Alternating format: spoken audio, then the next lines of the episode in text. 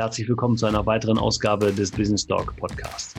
Im Business Dog Podcast geben wir jungen und auch etablierten Ärzten und Medizinern Einblicke in die Themen Niederlassung, Praxisführung und Entwicklung. Im Business Dog Podcast wollen wir Mut machen für den Weg in die eigene Praxis und wir zeigen auf, wie das Thema eigene Praxis individuell und zukunftsträchtig funktioniert. Das tun wir mit Interviews, Solofolgen und Reportagen und unser Anspruch ist, wir machen den Arzt zum Unternehmer. Mein Name ist Oliver Neumann und ich begleite den Arzt bei allen wirtschaftlichen Fragen auf dem Weg zum Unternehmer in die eigene Praxis. Ich frage mich eigentlich hin und wieder, auch immer wieder selber, wo ich diese interessanten Menschen herbekomme, beziehungsweise warum ich diese interessanten Menschen kennenlerne. Aber es muss wahrscheinlich einfach so sein und irgendetwas führt mich immer wieder mit diesen interessanten Menschen zusammen. Ja, herzlich willkommen, ihr Lieben, zu einer weiteren Ausgabe des Business Dog Podcast. Das, was ich gerade etwas lauter signiert habe, ähm, ist gerade bei den beiden ähm, Interviewgästen, die ich heute im Podcast habe, wirklich so. Ich habe das Gespräch vor einiger Zeit schon geführt mit Dr. Nina Habers und Attila Wuran. Und ähm, das ist ein Kontakt, der rein über den Business Talk Podcast und die Aktivitäten Arzt als Unternehmer zustande gekommen ist. Und deshalb ist es für mich immer wieder so wertvoll. Wir leben in so einer tollen Zeit heute, wo wir Menschen kennenlernen können über Social Media, über das Netzwerk, über unser Tun. Und ähm, diese Kontakte, die da entstehen, sind so unglaublich wertvoll, weil sie uns zusammenführen und weil sie uns gemeinsam an einer Sache arbeiten lassen, obwohl wir uns vielleicht noch nie persönlich kennengelernt haben, aber weil wir gemeinsam davon überzeugt sind, dass wir äh, für alle einen Mehrwert bieten können. Und das trifft insbesondere auf meine ähm, Interviewgäste von heute zu, weil die beiden aus meiner Sicht da anfangen, wo andere aufhören. Sie gehen mit ihrer Arbeit so dermaßen in die Tiefe, ähm, gerade was äh, das Thema Führung angeht und das Thema Kommunikation und Führung angeht, was eine absolute Spezialität dieser beiden ist. Ähm, ja, ähm, Nina Habers und Attila Wuhan sind beides äh, Gründer oder Mitbegründer der Pontea AG. Und ähm, ja, die Pontea AG ist eigentlich eine Leadership-Akademie der besonderen Art, weil sie sich seit Jahren eben mit dem Thema beschäftigen. Ähm, ja, wie, wie ähm, kann ich in einem Zusammenspiel von Berechtigung und emotionaler Aufnahmebereitschaft ähm, optimal führen. Das werden die beiden gleich im Interview noch ein bisschen genauer beschreiben, deshalb möchte ich nicht zu viel vorwegnehmen, möchte die beiden aber dennoch einmal kurz äh, persönlich vorstellen. Attila Wuran ist Gründer der Pontea AG, Autor mehrerer Bücher, Gastdozent an Universitäten und er begleitet Ärzte bei der Umsetzung nachhaltiger und erfolgreicher Kommunikation und Führung.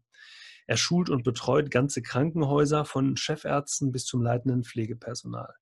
Seit vielen Jahren widmet er sich der Frage, wie das Thema emotionale Aufnahmebereitschaft in der zwischenmenschlichen Beziehung umgesetzt werden kann. Und er hat sich zum Ziel gesetzt, auch wissenschaftlich, auch dies auch wissenschaftlich zu untermauern. Er arbeitet daran, das Zusammenspiel von Berechtigung und emotionaler Aufnahmebereitschaft im Führungskontext empirisch zu untersuchen. Er ist Buchautor, das habe ich gerade schon gesagt. Die, die Grundlage für seine Bücher, von denen er eben viele geschrieben hat, ist ähm, das Thema Kommunizieren heißt Scheitern, das er eben zusammen mit Frau Dr. Nina Habers geschrieben hat. Und daraus sind eben die beiden Medizinbücher oder äh, Bücher aus dem medizinischen Kontext Arzt sein heißt Scheitern und Promovieren heißt Scheitern entstanden. Ähm, er hat mir übrigens drunter geschrieben, ähm, noch ganz lustig, ähm, nach der Geburt seiner beiden äh, oder seiner Tochter vor zweieinhalb Jahren hat er sich entschieden, bald ein Buch zu schreiben mit dem Titel Elternsein heißt Scheitern. Ich glaube, das können wir alle ganz gut nachvollziehen. Ja, Frau Dr. Nina Habers ist als Ingenieurin ähm, ähm, während ihrer langjährigen äh, Führungstätigkeit und als Bereichsleiterin äh, tätig gewesen und hat immer wieder festgestellt, dass äh, fundiertes Fachwissen mittlerweile nicht mehr ausreicht, um Menschen wirkungsvoll und nachhaltig führen zu können. Da ähm, kommt eben das Thema Aufnahmebereitschaft und Berechtigung, da sind die beiden Punkte wieder ins Spiel und sind für sie auch der Schlüssel zum Erfolg. Aktuelle Forschungstätigkeiten, die sie eben zusammen mit Attila Wuran im Rahmen von Universitätskooperationen durchgeführt hat, haben sie eben in dieser Feststellung auch bestätigt. Nina Habers ist davon überzeugt, dass die Herausforderung der heutigen Zeit nicht allein darin besteht, Informationen zu bekommen, sondern das Bewusstsein zu haben, diese relevanten Informationen, die wir haben, auch herauszufiltern. Ähm, das das Interview äh, geht genau in diese Richtung. Und man merkt, wenn man die beiden im, im, im Zusammenspiel sieht, wie sie sich ergänzen, wie der eine ein Thema vertieft ähm, ähm, und der andere das Thema optimal ergänzt. Also es hat wirklich sehr, sehr viel Spaß gemacht, die beiden ähm, zu interviewen. Ich freue mich auch drauf. Äh, ich werde ähm, den Attila jetzt auch persönlich kennenlernen, wenn, das, wenn der Podcast, Podcast rauskommt. Ähm, dann werden wir entweder uns gerade getroffen haben oder in Kürze treffen und ähm, freue mich da wirklich sehr darauf, einen solchen interessanten Menschen auch mal kennenzulernen. Ich werde also zu ihm in die Schweiz fahren und wir werden dort ähm, uns ein bisschen austauschen. Ähm, ja, warum schreibt er Bücher vom Scheitern? Ähm, damit wir alle nicht am Scheitern scheitern. Und ähm, ja, freut euch drauf auf das neue Business Dog Podcast Interview mit Attila Wuran und Dr. Nina Havers. Wir hören uns gleich wieder.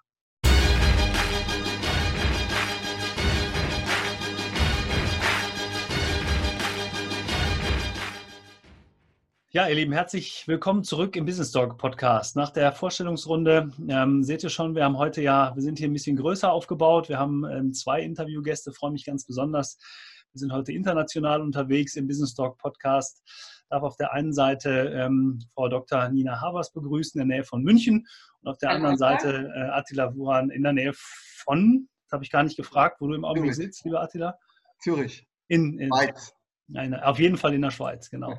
Ja, herzlich willkommen, ihr beide. Toll, dass das geklappt hat, auch in der Kombination geklappt hat. Und ähm, ich steige einfach mal ein mit meiner berühmten Einstiegsfrage. Wer ist, wir fangen bei Attila an, wer ist Attila Wuran? Was macht er beruflich und privat mit eigenen Worten? Ja, erstmal hallo, Oliver, und vielen Dank für die Einladung. Ich habe mich riesig gefreut, bin auch ein bisschen angespannt, äh, weil ich es toll finde, was du da machst. Ich habe so ein paar Sachen angeguckt und äh, freue mich drauf. Danke für die Einladung. Sehr gerne. Ja, Attila Furan, ich bin jetzt knappe 50 Jahre jung, habe eine Tochter, wohne in der Schweiz, bin verheiratet mit einer Schweizerin und ähm, habe vor, äh, vor circa 15 Jahren war das, habe ich ein paar Ärzte kennengelernt, mit denen ich heute befreundet bin und auch Bücher geschrieben habe und bin so in das Thema, in das Thema äh, Arzt und Führung und Kommunikation so eingestiegen dann habe ich Nina Habers kennengelernt. Vielleicht werden wir nachher noch ein paar Sachen dazu äh, erzählen, wie wir dann auf unsere Bücher und auf unsere Inhalte gekommen sind und warum überhaupt Ärzte das Thema. Dann haben wir unsere Firma Pontea gegründet. Wir sind beide da Geschäftsführer und Inhaber. Und äh, vor allem unser, unser Hauptthema ist Kommunikation. Mhm. Und äh, in dem Bereich sind wir unterwegs in Krankenhäuser. Wir betreuen Ärzte, Führungskräfte von Chefärzten bis sogar äh, Pflegepersonal, Leitende und äh, betreuen da ganze Krankenhäuser. Mhm.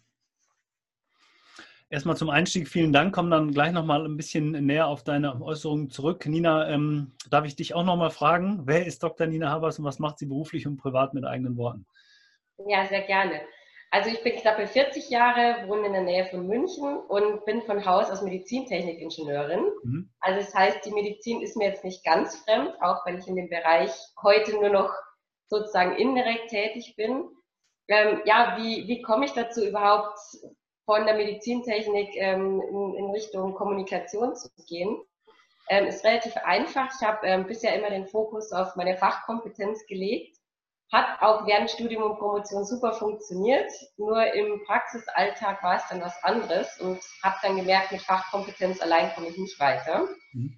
Ähm, auf gut Deutsch bin da ziemlich auf die Nase gefallen ähm, mit meinem Fokus einfach auf Fachkompetenz und habe gemerkt, ähm, es steht der Mensch im Mittelpunkt. Immer dann, wenn ich führe und grundsätzlich tut es ja jeder in, in jedem Moment, dann ähm, sollte ich mich mit den Themen Kommunikation und Führung äh, beschäftigen. Und im Zusammenhang dessen habe ich ähm, Attila Furan kennengelernt, das ist jetzt schon zehn Jahre her. Und ähm, wir haben zusammen eben die Contea AG, AG gegründet, ähm, hat Attila vorher gerade schon erwähnt. Und da ist unser Ziel eben, Ärzten, Unternehmen, Privatpersonen eben die Themen Kommunikation und Führung näher zu bringen. Also immer mhm. mit dem Ziel, da eben noch wirkungsvoller zu werden. Und ähm, was für uns die Schlüssel sind, sind eben die Themen emotionale Aufnahmebereitschaft und Berechtigung. Also ich denke, da werden wir an der einen oder anderen Stelle dann noch intensiv reingehen. Auf jeden Fall, wenn wir das tun. Ähm, ich finde das immer spannend, wenn sich Menschen kennenlernen, die sich vorher nicht kannten und dann ähm, auch vielleicht auf so eine äh, örtliche Distanz. Ich meine, Schweiz, München beziehungsweise Zürich und München ist jetzt nicht unmittelbar nebeneinander. Ähm, wie, wie habt ihr eine Verbindung hergestellt? Ähm, spielte da das gemeinsame Thema eine Rolle oder äh, spielt natürlich auch Sympathie da eine Rolle? Attila, willst du mhm. anfangen? Ja, es war an der RWTH Aachen. Dort war ich an einem Institut. Und das war damals das ITA und Helmholtz Institut. Mhm. Ähm, und dort war die Nina, war dort Bereichsleiterin an einer der Institute. Und dort saß sie dann bei mir im, in einem Seminar. Und äh, da waren dann die Leitenden, also die, ähm, die Institutsleiter und die Bereichsleiter hatten da ein Seminar. Und es war dann so, so kurz zusammengefasst, nachdem das Seminar fertig war, das war ein Umsetzungsprozess, das ging ziemlich lange, über Jahre haben die dann alle geschult. Und es war so, nach dem ersten Teil kam Nina zu mir und hat gesagt, wie hast denn du das geschafft, dass die Professoren den Laptop zugeklappt haben? Es waren keine Handys auf dem Tisch und die haben dir zugehört. Wie geht das? Ähm, und ich konnte es dann damals natürlich beschreiben, aber nicht in einem Prozess. Mhm. Und äh, so kam dann das Kennenlernen mit der Nina. Mhm. Kannst du vielleicht aus seiner Sicht auch noch beschreiben, Nina? Das würde, das würde mich sehr freuen. Es ist immer schön, ob ihr die gleichen Ansichten von diesen, von diesem Zusammentreffen habt. Ne? Genau, ja, ja.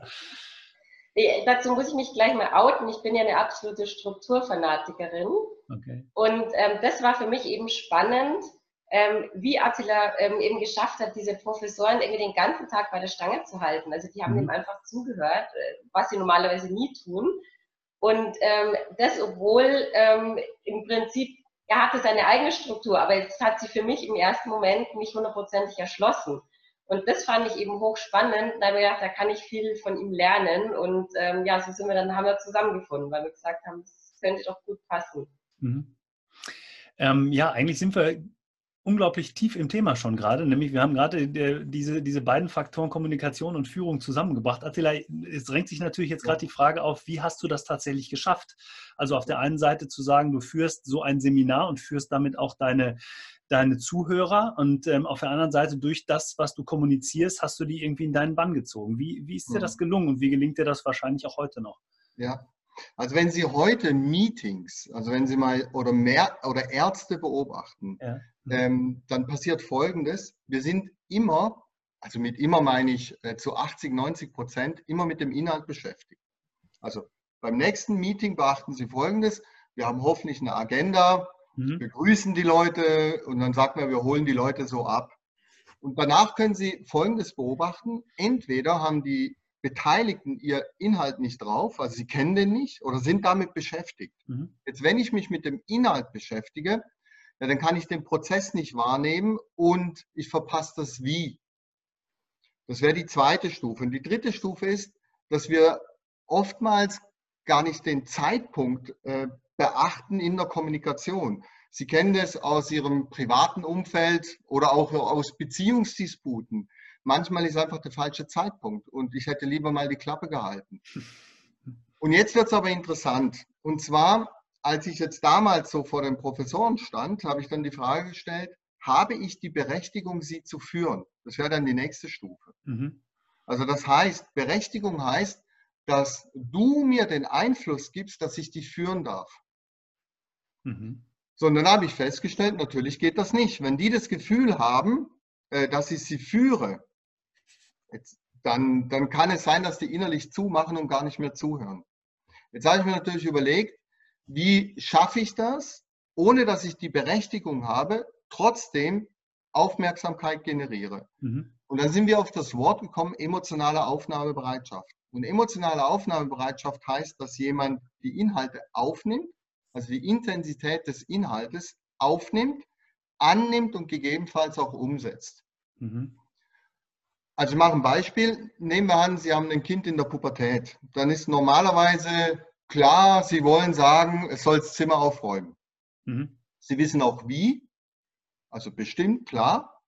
Jetzt weißt du auch wann, vielleicht heute Abend 20 Uhr.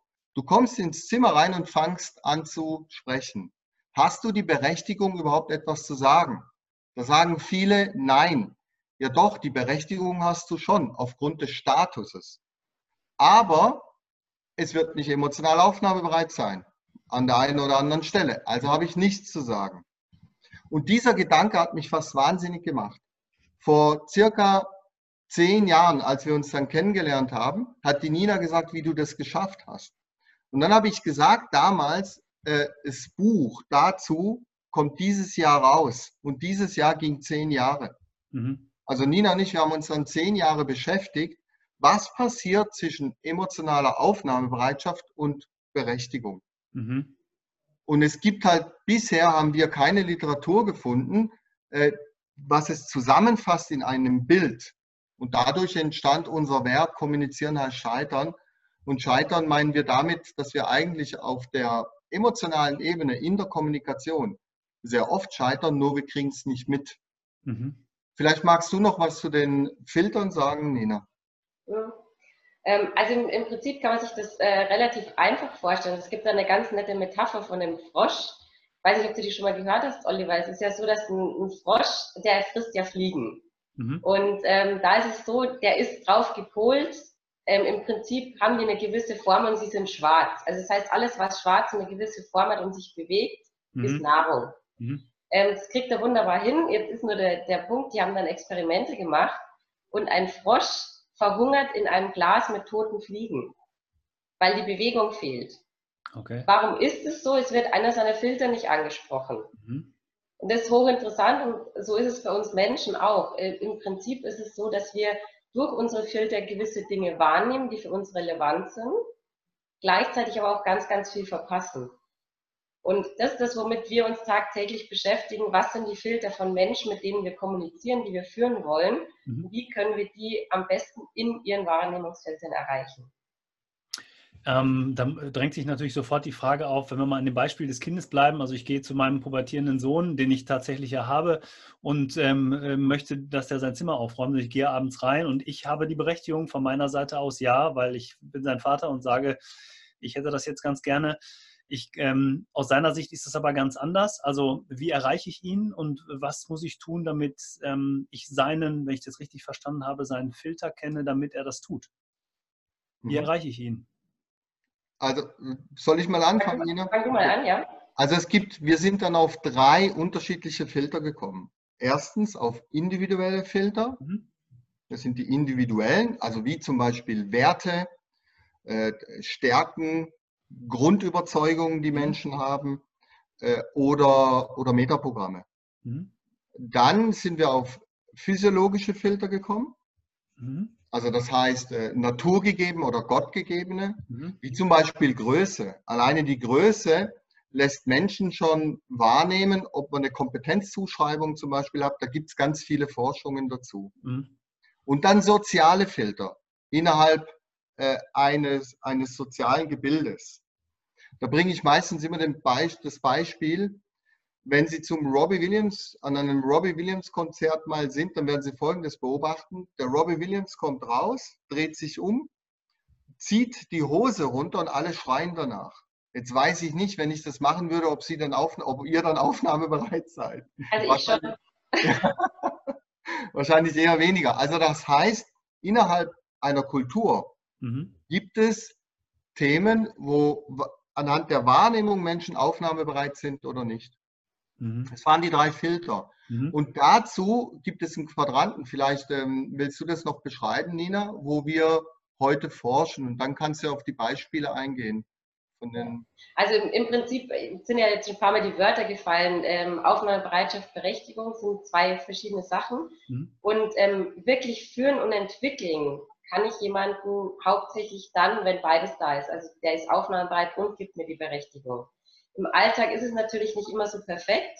Und ähm, nehmen wir mal ein Beispiel aus einer Arztpraxis. Also zwei ähm, Ärzte haben zum Beispiel eine Praxisgemeinschaft. Mhm. Jetzt ist es so, sie sind hierarchisch auf der gleichen Ebene. Mhm. Heißt, vom Prinzip die Berechtigung, gegenseitige Berechtigung ist als solches nicht da. Aber wenn sie sich gegenseitig schätzen, ähm, sind sie aufnahmebereit. Das heißt, sie führen sich gegenseitig lateral sozusagen auf Augenhöhe. Mhm. Anders ähm, könnte es zum Beispiel sein, da könnte es auch zu Konflikten führen, nehmen wir mal an, man hat einen ähm, jungen Arzt, der in die Praxis eingestiegen ist und mhm. ähm, eine Assistentin oder Sprechstundenhilfe, die eben seit 30 Jahren im Geschäft ist. Da hat man eine andere Konstellation. Es kann sein, er ist ja der Vorgesetzte, das heißt, sie gibt ihm die Berechtigung, aber ist nicht aufnahmebereit. Weil sie sagt, Junge, ich mache den Job seit 30 Jahren, da magst du jetzt dein Studium haben, da magst du mein Chef sein, aber ich weiß, wie es läuft. Genau, das kommt vor, ja. Genau. genau, und das sind eben verschiedene Konstellationen ähm, und im Prinzip gibt es ja jede Kombination. Ja? Mhm. Richtig übel wird dann gehen wir in Richtung eher innere Kündigung, wenn gar nichts da ist. Also keine Aufnahmebereitschaft, keine Berechtigung mehr. Mhm. Tagtäglich ähm, ist man mit dem einen oder anderen konfrontiert, ist natürlich immer auch eine Momentaufnahme. Also es, man mhm. kann nicht sagen, in der Konstellation ist es immer gleich, aber im Hier und Jetzt, um jetzt um auf deine Frage zurückzukommen mit deinem Sohn, da ist die Frage, wie kannst du dafür sorgen, dass er dir nicht nur die Berechtigung gibt, weil du dein, der, der Papa bist, sondern dass er eben auch aufnahmebereit wird. Und dafür ist wichtig, erstmal ganz genau hinzuschauen und ihn kennenzulernen. Das heißt, was für Filter sind bei ihm gerade in diesem Moment aktiv und wie kannst du darauf eingehen? Mhm. Also zum Beispiel ist er gerade in einem ressourcenarmen Zustand. Mhm. Oder ich selber auch. Ähm, meine Tochter ich merke, wenn sie, wenn sie ressourcenarm ist, das ist ein ganz anderes Beispiel, es hat Hunger. Mhm. Äh, jetzt zu sagen, jetzt räum bitte deine Sachen auf, macht dann keinen Sinn. Aber sehr oft tun wir das eben. Mhm. Und dann achten wir da nicht drauf, ob es aufnahmebereit ist. Aufnahmebereit heißt für uns, dass wir die Person nicht immer wieder überzeugen müssen, sondern es macht es aus sich heraus. Mhm. Also im Prinzip beim Thema des Aufräumens messen wir eigentlich Aufnahmebereitschaft nicht daran, macht es jetzt in dem Moment, sondern versteht er vielleicht auch die Notwendigkeit und macht es langfristig auch von selbst. Mhm. Ist das nicht sowieso ein zentrales Thema? Also auch wenn wir jetzt mal wieder im, im Medizinersegment bleiben, die Frage danach, ähm, wo, wo ist der Sinn meiner Arbeit? Also Sinn, Sinn ist ja sowieso, die Sinnfrage heute zu stellen, ist ja für viele eine ganz zentrale oder die Frage nach dem Warum. Warum soll ich etwas tun? Warum soll ich mein Zimmer aufräumen? Warum soll ich mich ähm, im Krankenhaus engagieren? Warum soll ich vielleicht als Selbstständiger, als Unternehmer die Extrameile gehen oder wie entwickle ich mich in welche Richtung? Diese Sinnfrage, ist das Teil dieses, ähm, dieses Filters oder ist das der Filter?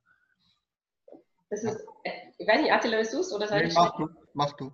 Ähm, Im Prinzip sprichst du da jetzt genau einen individuellen Filter an und das sind die persönlichen Werte. Mhm. Weil dadurch steht und fällt der Sinn für jemanden. Je nachdem, ob ich im Wert leben kann oder nicht. Mhm. Das heißt, da wäre jetzt ein Punkt schon mal herauszufinden, was sind die Werte meines Gegenübers und wie kann ich die am besten in der Kommunikation und Führung bedienen. Mhm. mhm. Aber das ist nur ein Wert. Ja. Nur ein. Ich, ich, ich bediene den mal. Was ich bei Ärzten sehr oft mache, ist hm. folgendes. Ich stehe, äh, das hatte ich jetzt vor zwei, drei Wochen, ich hatte einen Impulsvortrag, ähm, vor, da waren so 100 Ärzte da und ich bin hingestanden, gleich von Anfang an und habe gesagt, ich bin bekennender Impfgegner. Wer wird denn mir jetzt noch zuhören? Mhm. Jetzt war das nur ein Scherz, ich bin kein bekennender Impfgegner, aber so circa 70, 80 Prozent streckt die Hand und sagt, ich würde Ihnen nicht zuhören. Mhm. Jetzt hat das ja mit dem Inhalt nichts zu tun, weil wir reden ja über Kommunikation. Aber anhand des Wertes äh, schaffen die es dann auf der emotionalen Ebene, weil das eben der persönliche Filter ist, nicht mehr äh, zuzuhören. Mhm. Oder entziehen sogar die Berechtigung. Das wäre dann noch schlimmer. Mhm. Also keine Aufnahmebereitschaft und keine Berechtigung. Also die Herausforderung in dem Moment von Führung oder als Führungskraft oder im, in der, in, bei dem Thema Kommunikation wäre ja dann immer die oder möglichst gut den Filter meiner Gegenüber, meines Gegenüber zu kennen und zu wissen, ja. wo ist es wichtig für ihn und was oder für, für die Gruppe. Wenn ich jetzt, äh, wir nehmen jetzt mal deine Situation nochmal, Attila, die, die, den, den Keynote-Vortrag oder Impulsvortrag, zu wissen, wo, wie, wie ich, jetzt, ich drücke es jetzt mal einfach aus, wie kriege ich meine, meine Gruppe gerade gut, wie erreiche ich Aufmerksamkeit, um dann ja, sagen zu können, mhm. okay, jetzt nehme ich euch mit auf diese Reise, äh, die ich euch äh, zeigen will. Ja. Das ist ein sehr emotionaler Faktor ne, in dem Moment, oder? Nee, nicht nur. Also Oliver, schau, normalerweise jeder Sprecher oder jede Führungskraft kriegt ja irgendwann mal mit, ja, ich muss die Menschen in die Aufnahmebereitschaft führen. Mhm. Also wenn du jetzt zum Beispiel einen Vortrag hältst vor 100 Menschen, dann kannst du ja nicht alle Filter bedienen. Es geht nicht. Mhm. Aber was wir eben gemacht haben, äh, Nina und ich, wir haben uns überlegt, was alles wirkt denn?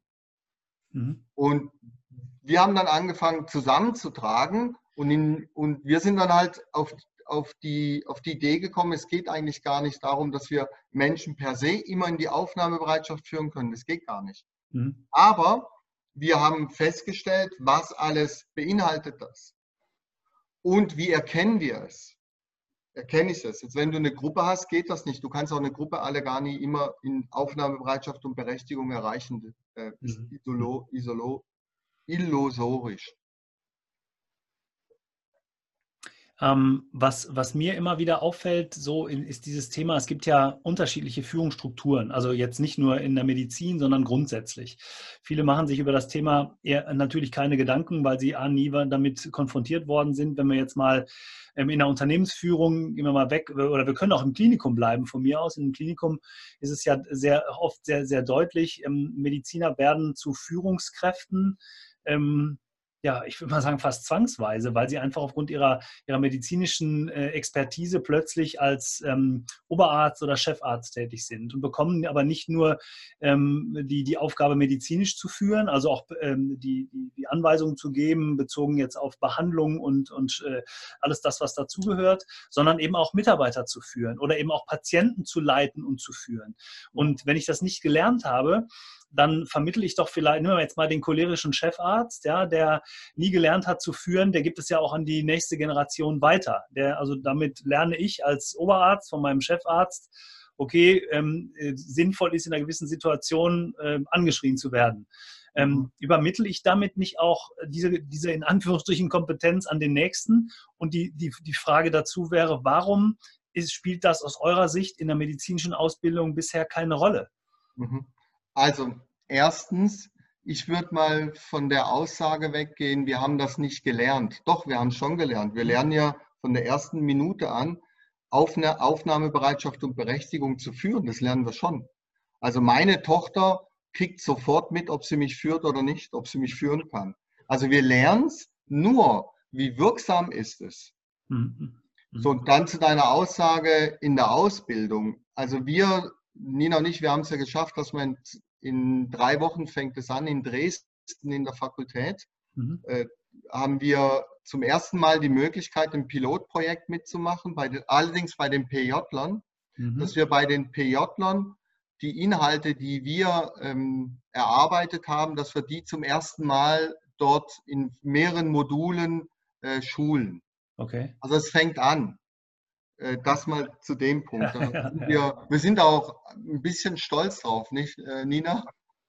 Ja, definitiv. Mhm. Ja. Vielleicht könnt ihr da gleich noch mal ein bisschen mehr darüber erzählen. Das ist super spannend natürlich, weil ich glaube, das ist, ähm, also wenn es denn geht, wenn es nicht irgendwas ist, was im Moment noch nicht spruchreif ist, möchte ich euch da nicht ähm, äh, ähm, festnageln. Aber äh, das ist ja interessant, dass es jetzt auch langsam in die Köpfe kommt, auch der in einem Ausbildungskurriculum, also dementsprechend zu ändern, auch wenn es jetzt vielleicht ein Pilot ist, um mal zu gucken, wie wirkt sich das aus. Aber das heißt, man erkennt ja durchaus aus anderen Bereichen auch, das hat die Medizin auch nötig. Ähm, wie, wie seid ihr da dran gegangen oder wie seid ihr da dran gekommen? Oh, ich bin zehn Jahre schon dran, äh, Oliver. Das war ein wahnsinniger Prozess. Ich mhm. gebe, ich gebe so Fortbildungen und Seminare für, für Professoren. Mhm. Habe äh, hab einen Roman geschrieben, äh, Mensch Professor heißt, heißt das Buch, mhm. um nur auf die, äh, die Menschen zu berühren, die wirklich was zu entscheiden haben. Weil es ist ja nicht einfach, es ist ja nicht nur eine Person, sondern meistens müssen mehrere ihr Ja dazu abgeben, dass sich überhaupt was verändert. Und da war es halt so, äh, dass wir durch die Bücher, das kam durch die Bücher, die wir geschrieben haben, mhm. Äh, sind die auf uns aufmerksam geworden. Und dann hatten wir, haben wir, ich sag mal so Probeseminare gegeben, die haben sich es angeguckt und dann fanden sie es spannend und dann gab es ganz, ganz viele Diskussionen. Und schlussendlich war es in Dresden, ging es drei Jahre. Mhm. Und ich denke, es ist jetzt in der Medizin kein Einzelfall. Mhm. Ähm, grundsätzlich, also ich bin jetzt äh, Ingenieurin, da ist es auch ähnlich, dass es noch nicht im Studium vermittelt wird. Mhm. Ähm, aber ich glaube, dass, der, dass wir jetzt auf einem guten Weg sind. Da freue ich mich auch drauf, dass wir da so die ersten Schritte gehen können. Mhm. Aber Oliver, schau mal als Mediziner, wie viel das die lernen müssen. Äh, und da geht es eigentlich gar nicht darum, dass sie das können, weil Nina und ich, wir sagen ja ständig, wir fangen ja erst an, wir können es ja selber nicht mal. Mhm. Äh, darum geht es gar nicht. In der wahnsinnigen Komplexität geht es darum, dass wir nicht Komplexität reduzieren. Also ich mache ein Beispiel, du kennst doch sicherlich die Farbmodelle. Mhm. Blau, grün. genau. Genau. Und wir werden doch dem Menschen nicht gerecht, wenn wir Menschen so trivialisieren. Das geht nicht. Mhm. Und wir sagen, es geht darum, dass wir Komplexität lernen zu führen, indem wir Haltungen führen mhm. und nicht ständig neue Werkzeuge und ähm, Menschen unterteilen, äh, was wir eigentlich sehr bedauerlich finden. Mhm. Äh, darf ich da nochmal nachfragen, weil das finde ich schon interessant. Also die, du meinst diese Einteilung nach unterschiedlichen Menschentypen in Farben. Der eine, bei dem anderen ist es vielleicht in Tiere, bei dem noch anderes ist es in Verhaltensmuster und, und so weiter. Ähm, ist es aber nicht einfach, also ich frage jetzt vielleicht auch ein bisschen provokativ, ist es nicht einfacher, das nachzuvollziehen, als dieses komplexe Thema vielleicht, was vielleicht wenn ich es nicht verstehe oder nicht verstehen kann, weil ich mich wenig damit beschäftige, mir ähm, zu abstrakt vorkommt? Meines Erachtens nach ist es nicht einfacher. Mhm.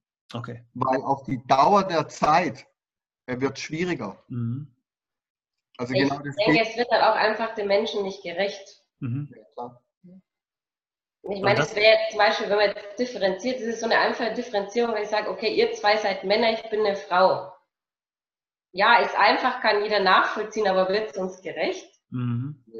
Oder wir dürfen ja ein paar provokante Thesen aufstellen. Auf jeden Oder, Fall. Ja, genau. Also es wird ja unterschieden zwischen Generation Y und Z mhm. und was weiß ich, was noch alles kommt. Und dann heißt es ja, die Generation ist ganz anders. Mich macht das traurig, Oliver, mhm. weil ja, ich bin auch anders, du bist auch anders, wir sind doch alle anders. Und warum grenzen wir die schon dadurch ab? Und dann heißt es ja, die hängen dann in Smartphones rum. Ja, wer hat denn die Smartphones erfunden? Mhm. Weißt du, das sind die interessanten Gedankengänge. Und wir haben gesagt, wir machen das nicht, sondern wir, wir betrachten den Menschen. Und wir sagen, okay, was ist dem Menschen wichtig? Was für Metaprogramme hat er und so weiter und so fort. Mhm. Durch welche Ressourcenzustände ist er wie aufmerksam? Mhm. Und diese Komplexität wollen wir führen lernen oder lehren, das zu führen. Mhm. Ich finde das deshalb so, so interessant und spannend, weil ihr eben nicht aufhört, an irgendeiner Stelle zu sagen, ähm, das ist jetzt so und wir kategorisieren, sondern wir gucken uns wirklich individuell den Menschen an und ähm, gehen dann mit ihm gemeinsam in, dies, in diesen Führungsstil rein, beziehungsweise, so verstehe ich es jetzt zumindest, und beziehungsweise öffnen das gesamte Feld für viel, viel mehr. Und das, das ist wirklich ein hochinteressanter Ansatz. Es ist natürlich ein anspruchsvoller Ansatz, das in jedem Fall. Ich glaube aber für gerade, wenn wir wieder auf den Medizinsektor kommen, wir sind ja auch da hoch anspruchsvoll in der fachlichen Qualifikation, in der Ausbildung. Warum sollen wir dann Schluss machen, gerade dann, wenn es um das Thema Führen von Menschen geht, beziehungsweise das Begleiten beim Mediziner wieder von Patienten. Ne? Also da, da mhm. fällt mir dieser Satz ein. Ich habe letztens mit einer ähm, ähm, äh, Kundin, Mandantin gesprochen, die hat eine große ähm, ähm, Mund-Kiefer-Gesichtschirurgische Praxis und wir saßen zusammen und da ging es um das Thema Zahlen. Da sagte sie, Mensch, Herr Neumann, hier, ich habe hier fast 40 Prozent meiner, meiner Kosten ist Personal, das wächst mir über den Kopf und ich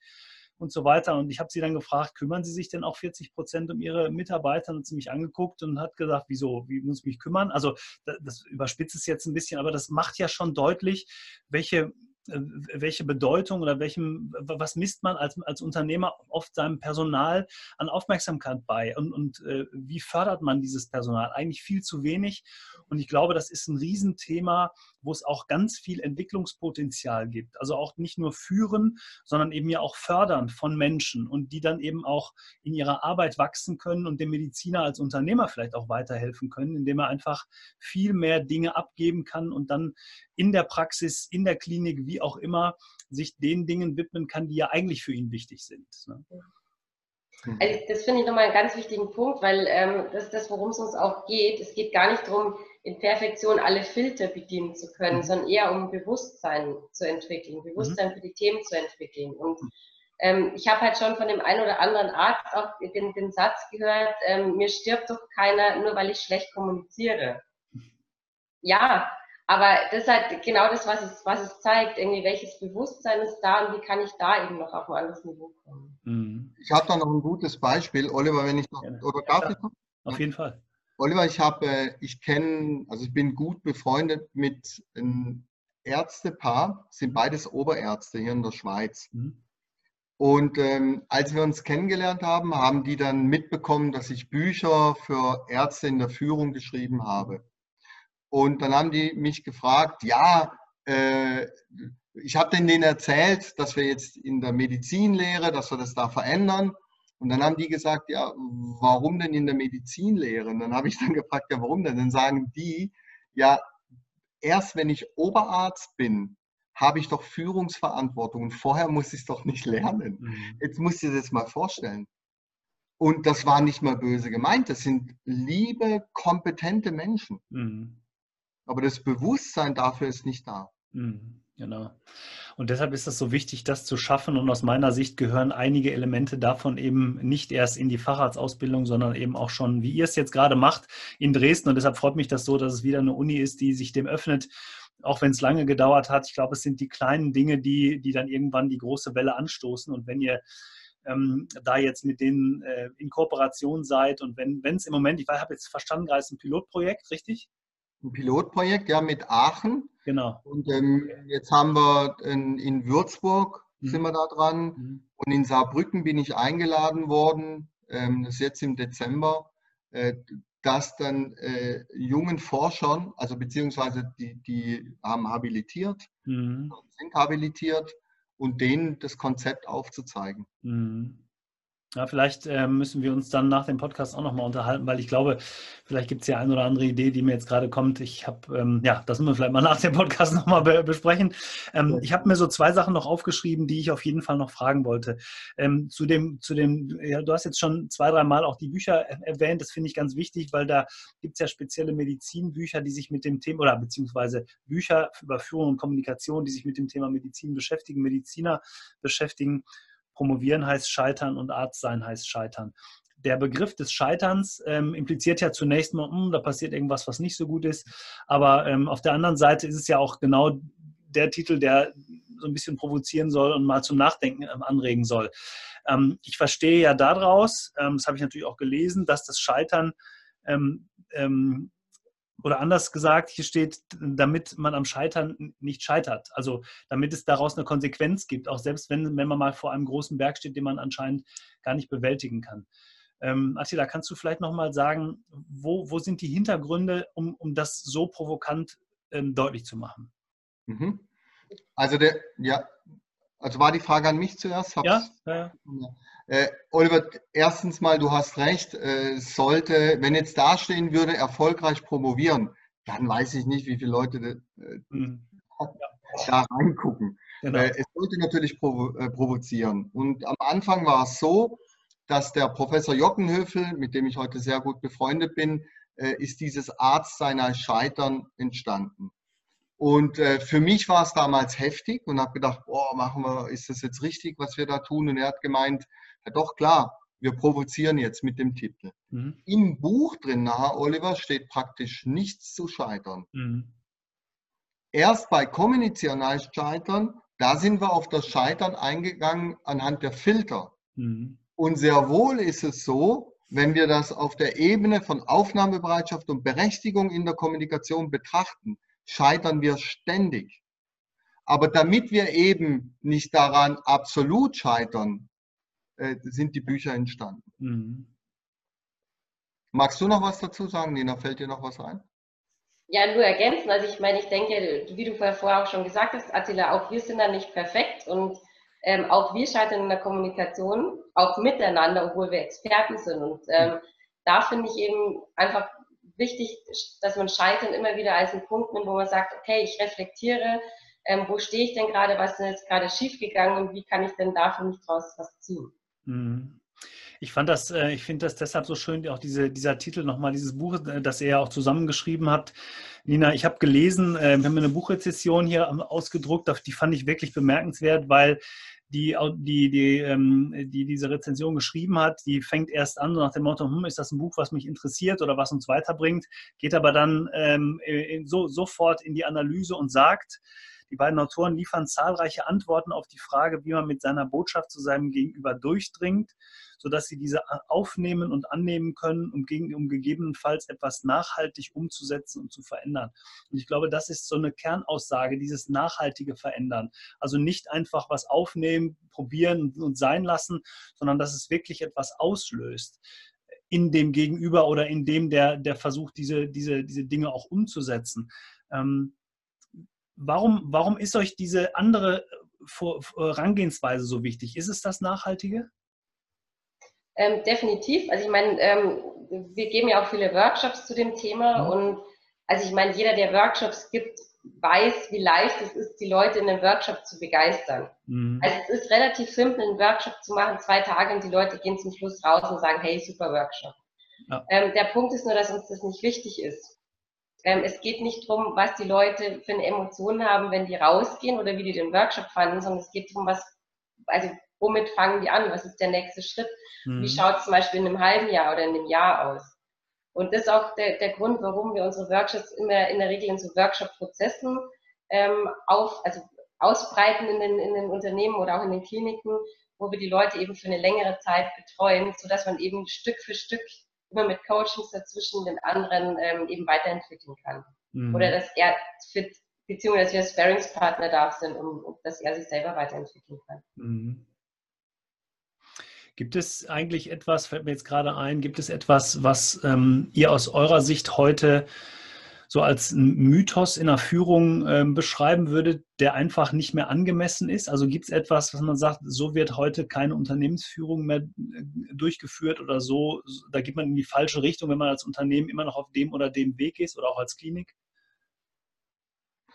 Also einmal äh, sind diese äh, Untergliederung in Farben zum Beispiel. Das mhm. finde ich nicht hilfreich. Mhm. Äh, dann natürlich, wenn du jetzt anstrebst auf Hierarchie. Mhm. Äh, ich glaube, beides ist da. Hierarchie und dieses Agile. Also dieses Selbstverantwortliche. Mhm. Und ähm, unsere Idee ist, dass wir lehren, äh, dieses zu erkennen, wann, wann muss ich hierarchisch führen, wann ist das ein Muss. Mhm äh, zu, gerade zum Beispiel bei Medizinern, manchmal ist es so, dass es sogar gerade wichtig ist, dass man seine Dinge dann durchdrückt. Aber mhm. eben nicht nur und vor allem, wenn es dann um Menschenentwicklung geht, dass wir beide Seiten äh, betrachten. Ja, das wäre so mal mhm. von meiner Seite. Nina, hast du?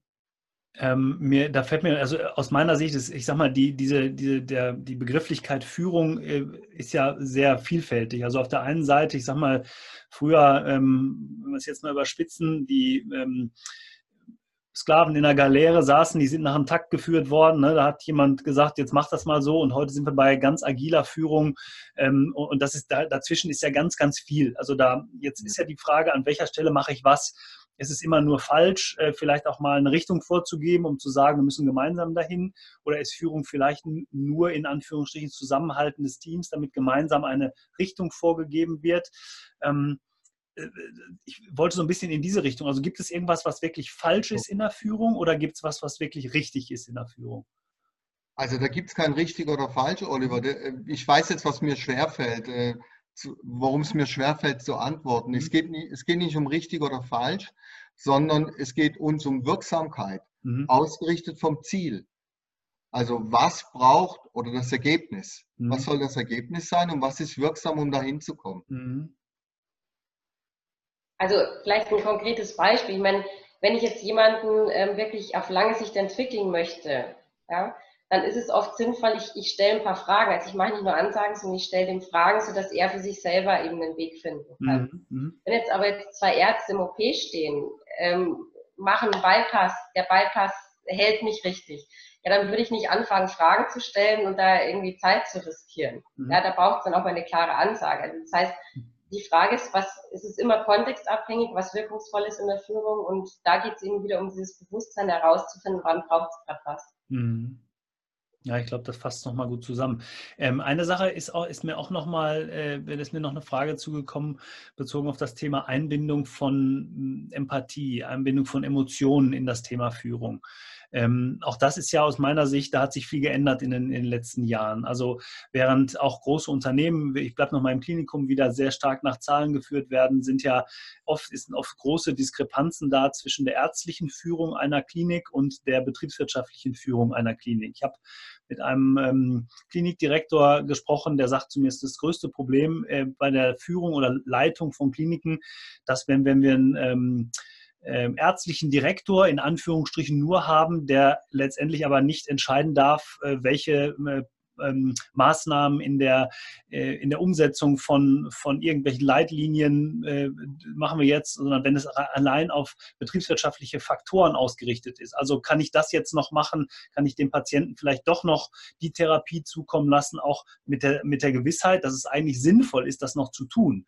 Der Betriebswirt sagt aber, hm, das können wir leider nicht mehr leisten oder seht zu, dass wir die Betten schnell durchkriegen. Das ist ja eine große Kompetenz. Also was meint ihr so in der Zukunft? Oder wie ist es wichtig, weiterhin zu führen? Also emotional oder löst sich da gerade was ab? Äh, habt ihr da Erfahrung mit? Wie, wie, wie denkt ihr das? Also erstmal meine, äh, meine Gedanken dazu sind, äh, sich die Zeit zu nehmen, wenn du sagst, wohin, führt's, wohin führt es, dass mhm. wir uns Zeit nehmen zu führen, mhm. in den Dialog gehen, auseinandersetzen. Ich werde so oft gefragt, gerade zum Beispiel, äh, Chirurgie und Anästhesie. Mhm. Wenn es da mal nicht funktioniert, dann frage ich sehr oft, du bist du dann mal, hast du den mal eingeladen? Geht doch mal einen Kaffee trinken. Selbst auf dieser Ebene funktioniert schon nicht. Mhm. Also das heißt, wir nehmen uns die Zeit und lernen den Menschen kennen und begegnen uns und äh, haben da eine andere Verbindung dazu. Mhm. Nicht nur die Sache. Äh, wenn du das mit Emotionen meinst, ja, darauf sollte man natürlich mehr achten. Mhm. mhm.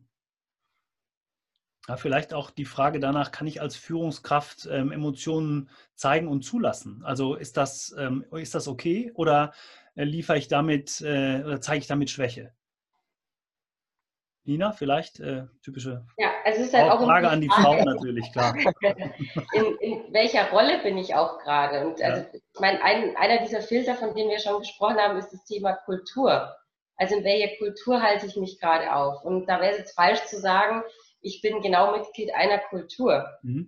Jeder Mensch trägt x Kulturen in sich selber. Also das heißt auch x Rollen. Das heißt, wann bin ich in welcher Rolle? Bin ich äh, vielleicht pri privat ähm, gerade Partner? Bin ich privat Mutter? Bin ich Vater? Mhm. Bin ich äh, Vorgesetzter? Bin ich jetzt Arzt, der mit dem Patienten ähm, bespricht? Also von dem ist immer die Frage, in welcher Rolle halte ich mich gerade auf? Mhm. Und ähm, die Kultur, die das mit sich bringt, was braucht die, sozusagen an Umgangsformen, sodass es passend ist für den anderen. Mhm. Auch da wieder merkt man, es ist eben nicht einfach zu beantworten. Also auch be beantworten im Sinne von, äh, ihr seht es eben ähm, immer im Gesamtkontext, im Gesamtzusammenhang. Und ich glaube, das macht es auch wirklich aus, in die Tiefe zu gehen und Führung nicht einfach hinzustellen, als es gibt die oder die Methode, sondern ich muss mich wirklich intensiv sowohl mit den Menschen als auch mit der Methodik auseinandersetzen. Vielleicht nochmal einen Hinweis an alle Zuhörer. Ja, klar, natürlich. Ja, ja. Äh, früher haben wir gesagt, also wir auch, wir haben früher gesagt, gib den Menschen das, was er braucht, um weiterzukommen. Mhm. Heute sagen wir, äh, mache das, was der Mensch braucht, damit er selber erkennt, was er braucht. Mhm. Und dass es dann geht. Und das ist natürlich sehr komplex. Das ist auf jeden ja. Fall so. Ähm, ich wollte nur noch mal sagen, ich würde sehr gerne die, ähm, die Bücher, die wir jetzt angesprochen haben und auch vielleicht noch mal einen Hinweis äh, auf, auf die AG beziehungsweise auf die Seminare, die ihr durchführt, auch in die Shownotes mit einfügen, damit äh, die Menschen, die sich angesprochen fühlen, ich bin sicher, das werden eine ganze Menge sein, einfach auch mal Kontakt zu euch aufnehmen können. Denn ich glaube, sich so intensiv damit zu beschäftigen, macht auf jeden Fall Sinn diese Bücher mal äh, zu lesen, sich mal anzuschauen, wie kann ich wirklich ähm, in der Tiefe und auch nachhaltig mit dem Thema Führung und Kommunikation umgehen. Ähm, das werden wir auf jeden Fall verlinken. Und ähm, wenn es okay ist, natürlich auch mal eine E-Mail-Adresse, wo man vielleicht euch einfach mal kontaktieren kann. Ich glaube, ähm, das äh, macht sehr viel Sinn und für viele eben auch absolut richtig und notwendig, sich weiter mit dem Thema auseinanderzusetzen. Ähm, ja, ihr wisst, dass ich zum Schluss immer, ich weiß gar nicht, ob ihr es wisst oder ob ich es euch geschrieben habe, noch eine kurze Frage, kurze Antwortrunde machen möchte mit euch. Ich habe die so ein bisschen abgeändert heute. Ich wollte noch mal einen kleinen Überraschungseffekt mit einbringen. Ich möchte keine Frage, keine Antwortrunde mit euch machen, sondern ich würde euch gerne zehn Begriffe nennen und würde euch bitten, abwechselnd einfach spontan auf diese Begriffe zu antworten. Was fällt euch dazu ein? Ihr habt jeder die Möglichkeit, einmal weiter zu sagen, wenn ihr dazu nichts sagen wollt. Ihr habt aber auch die Möglichkeit, bei einem Begriff noch zu sagen, ich möchte da mehr zu sagen, wenn ihr äh, wollt. Ich, also die sind jetzt nicht in irgendeiner Art und Weise sortiert, sondern ich fange einfach mal an. Ähm, diesmal fangen wir mal mit der Nina an. Ja, das äh, von und wir stellen diesen Begriff einfach mal. Also der erste Begriff ist ähm, Ergebnis. Ergebnis. Mhm. ähm, es ist für mich das, was am Ende rauskommen soll und ähm, im Prinzip Darf ich da länger drauf antworten oder muss ich? Ein, aber einmal darfst du länger antworten, ja. Okay, einmal dann antworte ich gleich länger drauf. Ähm, Im Prinzip spannt sich ein Dreieck auf aus meinen Stärken, Werten und dem Ergebnis, das dann hoffentlich da ist. Mhm. Und äh, das alles sollte im Einklang sein. Das heißt, ähm, wohin will ich und ähm, wie schaffe ich das im Einklang mit meinen Werten und durch meine Stärken dahin zu kommen? Dann liefere ich wirklich ein Ergebnis. Attila, Führungskompetenz. Ein Muss in der Führung. Nina wieder. Deutschland. Deutschland. Da wohne ich. Ich bin aber auch ganz gerne in der Schweiz, weil das wunderbar funktioniert. Attila und ich als Team ist unschlagbar. Ja, danke. Attila, Erlebnis. Ein wunderschöner Gedanke. Sehr gut. Nina, Zukunftsmedizin definitiv irgendwie digitalisiert. Attila, Stress. Gibt es äh, nicht positiv oder negativ. Stress ist, ähm, was jeder Mensch hat, nur ähm, habe ich den Stress noch unter Kontrolle. Mhm. Also Kontrollverlust. Mhm. Ähm, Nina, weiter mit ähm, Freizeit. Alles, was Spaß macht. Attila, Unternehmensführung? Ah, etwas ganz Tolles. Nina, Weiterbildung? Ist extrem wichtig. Hm. Wann fangen wir an? Attila, nochmal, Freundschaft? Ähm, Freundschaft, boah, da habe ich jetzt gerade ein paar Emotionen. Freundschaft. Sehr gerne. Ähm, ich habe gerade, ich weiß nicht warum, ähm, gerade feuchte Hände bekommen. Also muss ein, ein, warmes Gefühl, ein schönes Gefühl. Ja. Umso Hat mich gerade berührt. Ja, guck mal, umso schöner, dass du das sofort mit uns teilst. Ähm, und beide möchte ich nochmal zu dem letzten Begriff befragen. Äh, Nina, du darfst anfangen, scheitern. Scheitern ist etwas Alltägliches und ähm, etwas, was zwingend notwendig ist, um einen Schritt weiterzukommen. Mhm etwas, was dem Menschen mitgegeben wurde, was ganz Normales. Äh, meine Tochter hat angefangen, das Aufstehen zu lernen und ist dabei sehr oft gescheitert. Und dennoch hat sie das Aufstehen gelernt. Mhm. Durch das Scheitern. Ich danke euch beiden. Das war wirklich ein wirklich sehr, sehr wertvolles Interview. Ähm, ich habe ähm, wie das immer bei mir so ist, ganz viele Dinge nicht gefragt, die ich fragen wollte. Ich habe ganz viele Themen nicht angesprochen, die ich angesprochen okay, haben, haben, wollte. Aber es ist ähm, einfach so, wie es ist, am besten. Und deshalb freue ich mich wirklich sehr, dass ihr heute die Zeit gefunden habt, mit mir hier im Business Dog Podcast für die Leute, die zugehört haben, ein paar wirklich, wirklich wertvolle Inhalte ähm, zu übermitteln. Ganz lieben Dank an euch beide. Ähm, und ähm, ja, für alle die, die zugehört haben und zugeschaut haben, schön, dass ihr mit dabei wart. Ähm, denkt immer dran an den Bewertungen bei iTunes, YouTube, wo auch immer ihr uns hört. Ist immer ganz wichtig, um zu wissen, wie wir uns hier verbessern können oder einfach auch nur, wenn es euch gefallen hat. Ähm, vielen, vielen Dank. Bleibt unternehmerisch und ähm, ich würde euch beide bitten, nochmal zum Schluss ähm, ein kleines Statement zu geben. Und ähm, damit würden wir den Podcast dann beschließen. Attila, willst du diesmal anfangen? Mhm. Ich freue mich, dass wir uns kennengelernt haben, Oliver, weil ich denke, da gibt es auch ganz viele Verbindungen und ich habe äh, ganz viele Personen, mit denen ich dich da verbinden würde. Und vielleicht entstehen da auch Freundschaften, Oliver. Mhm. Und äh, du machst hier eine tolle Sache. Also nicht, ich meine jetzt nicht den Podcast, sondern an sich, du hast eine große Veranstaltung vor, habe ich gelesen, auch mhm. für Ärzte. Und äh, da würde ich dich gerne mit ein paar Menschen in Verbindung bringen. Du hast das Herz, so scheint mir am richtigen Fleck zu haben. Also danke für die, für die Einladung und auch danke an Nina. Äh, mit dir äh, haben wir einen tollen Weg oder gehen wir einen tollen Weg. Und das, was wir machen dürfen, sind wir jeden Tag dankbar. Vielen Dank an die Zuhörer. Mhm. Nina? Ja, danke auch von meiner Seite, Oliver. Ich finde es ähm, mega interessant, die, die, Thematik einfach der, der Art des Unternehmer das zu betrachten, eben nicht nur den medizinischen Blickwinkel, sondern auch das viele andere, was dazugehört. Und ich freue mich, wenn wir einen ganz kleinen ähm, Part dazu beitragen dürfen. Und ähm, vielen Dank nochmal für die Möglichkeit. Sehr, sehr gerne nochmal. Es hat mir wirklich sehr viel Spaß gemacht mit euch und ähm, ich freue mich auch und äh, ich bin mir sicher, wir ähm, sehen und hören uns nochmal wieder. Macht's gut. Tschüss. Tschüss. Danke. Alles Gute.